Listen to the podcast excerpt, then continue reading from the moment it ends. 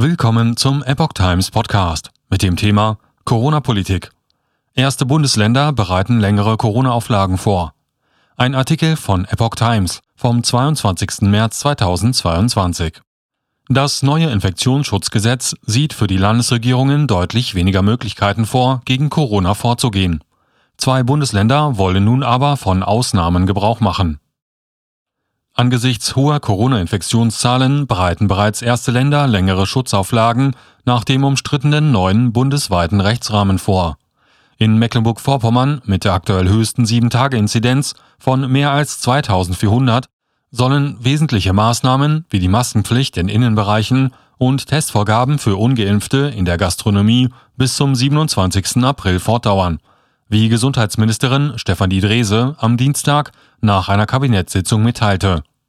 Auch Hamburg will die Maskenpflicht in Innenräumen über den 2. April hinaus fortsetzen.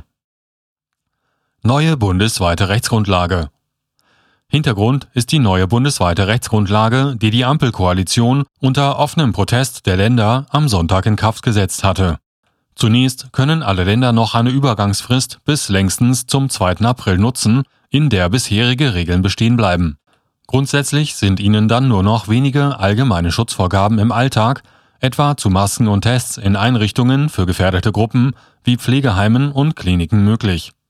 Für regionale Hotspots kann es aber weitergehende Beschränkungen geben, wenn das Landesparlament für diese eine kritische Lage feststellt. In Mecklenburg-Vorpommern sollen alle sechs Landeskreise und die Städte Rostock und Schwerin als Hotspots eingestuft werden, wie Ministerin Drese sagte. In allen Regionen sei eine epidemische Ausbreitung der Corona-Erkrankung zu sehen. Der Landtag muss die Pläne zuvor noch bestätigen. In Baden-Württemberg sollen dagegen ab 3. April die meisten Maßnahmen wegfallen. Ministerpräsident Winfried Kretschmann sieht durch das neue Infektionsschutzgesetz keine Grundlage mehr für eine landesweite Verlängerung etwa der Maskenpflicht. Auch regionale Auflagen für Hotspots stünden zunächst nicht an.